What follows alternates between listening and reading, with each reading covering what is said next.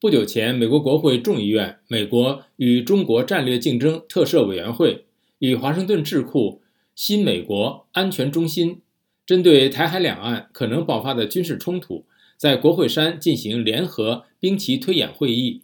并随后举行闭门政策讨论会，旨在就一系列提案达成共识，以纳入2024年的美国国防授权法。下面由宇宙分享美国之音记者薛小山的报道。好的，志远。美国国会的台海冲突兵推显示，一周内有数万解放军成功登台，但是损失惨重，双方胜负难分。美国与中共战略竞争委员会在推文中公布的结果显示，中国打击关岛和日本后，以八万兵力在台湾建立据点。台湾和美国击沉数十艘中国船只，但是在一个星期之内耗尽了几乎所有的精密导弹。全球贸易在六天内崩溃，经济萧条笼罩中国，并且传播全球。盟友和合作伙伴对于支持美国抗击中共犹豫不决。中共军方黑客瞄准台湾的电网、水处理设施和能源。这个委员会主席共和党籍众议员麦克加拉格尔称，这次兵推的主要收获包括美国需要交付拖欠台湾的一百九十亿美元的军事装备。加快生产，阻止中共侵略所需的关键弹药，包括反舰导弹、轰炸机和潜艇，并将其储存在国际日期变更线以西。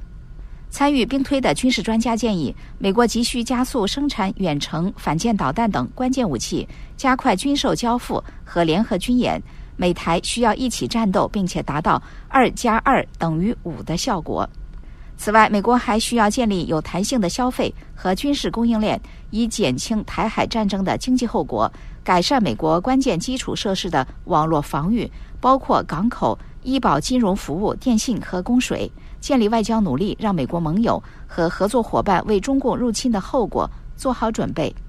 参与兵推的保卫民主基金会网络与技术创新中心总监、退役海军少将马克·蒙哥马利对美国之音表示。根据他过去一年的兵推经验，美国和台湾军队一直面临着阻止中国登台的挑战。他说：“总是有一些中国部队是可以登陆成功的，有时候人少，有的时候人多。我们这次的兵推就假定有相当多的部队成功登陆。”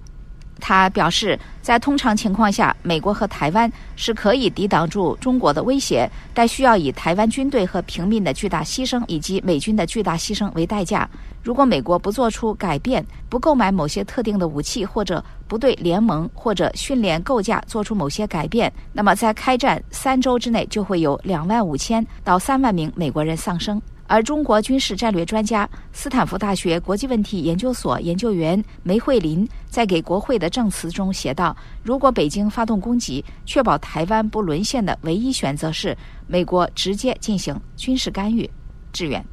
谢谢宇宙分享美国之音记者薛小山的报道。构建二零二四国防授权法，美高层预言台海冲突胜负难分。了解更多新闻内容，请登录 voa chinese 点 com。